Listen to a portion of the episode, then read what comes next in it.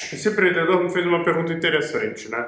Se vale a pena uh, levar a empresa até o Série A com capital próprio, financiamento de clientes, evitando uh, fazer o fundraising e quais são as habilidades ou os skills que um fundo de seed conseguiria trazer para ele, tá? Uh, vamos lá. primeiro, sempre que você puder, leve com o dinheiro de clientes, tá?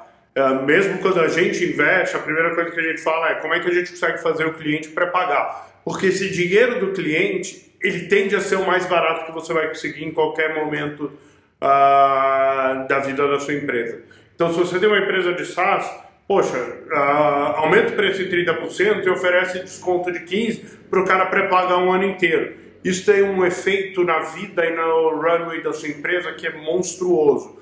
Porque cada venda que você fizer, provavelmente você vai recuperar mais do que o CAC daquela venda. Ou seja, quanto mais você cresce numa empresa com uma estrutura de pré-pagamento, mais dinheiro em caixa você tem. Então, torna uma forma muito barata de você financiar o crescimento da sua empresa. Sempre que você consegue adiantar pagamentos do seu cliente, é a melhor solução. E aí, a, na segunda pergunta é, putz, vale a pena fazer isso com capital próprio, vale a pena a, fazer com dinheiro de clientes e o que, que eu estou deixando de lado por não ter um fundo de si? A verdade é, a, fazer isso, chegar no Série A a partir de caixa própria é complexo, tá? Não é impossível, a gente já viu gente que faz, mas tem alguns perigos que você tem que estar ciente e tomar cuidado para eles. Primeiro, quando você está pilotando com caixa próprio, você tem que ser menos agressivo, porque afinal de contas você tem uma limitação de orçamento, né?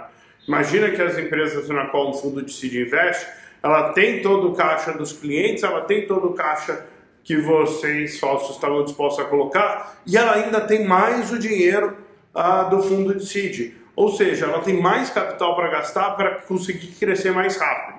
Isso permite a ela montar times antes então, hoje, no meu seed, eu estou montando o meu time com uma competência e nível de sofisticação que consegue tocar a empresa em Série A, em Série B, porque eu tenho esse capital para gastar.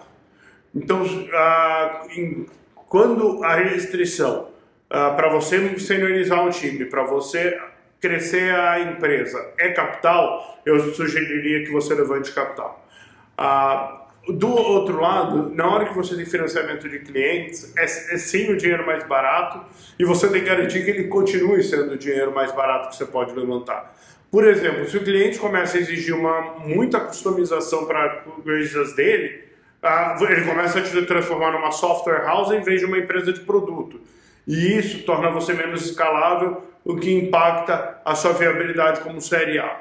Mas acho que esses são os dois grandes issues até por uma questão de alocação de capital. Né? como são cheques pequenos, os fundos de seed não conseguem dar um suporte muito grande na grande maioria dos casos.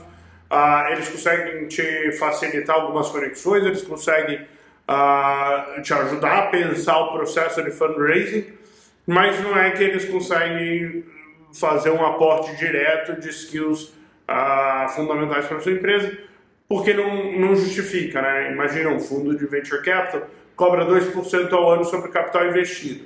Se ele está investindo 750 mil dólares na sua empresa, significa que ele tem 15 mil dólares por ano, né? fora e contando advogado, escritório, tudo isso, para dedicar à sua empresa. Ou seja, acaba sendo uma alocação muito pequena uh, de tempo e recursos.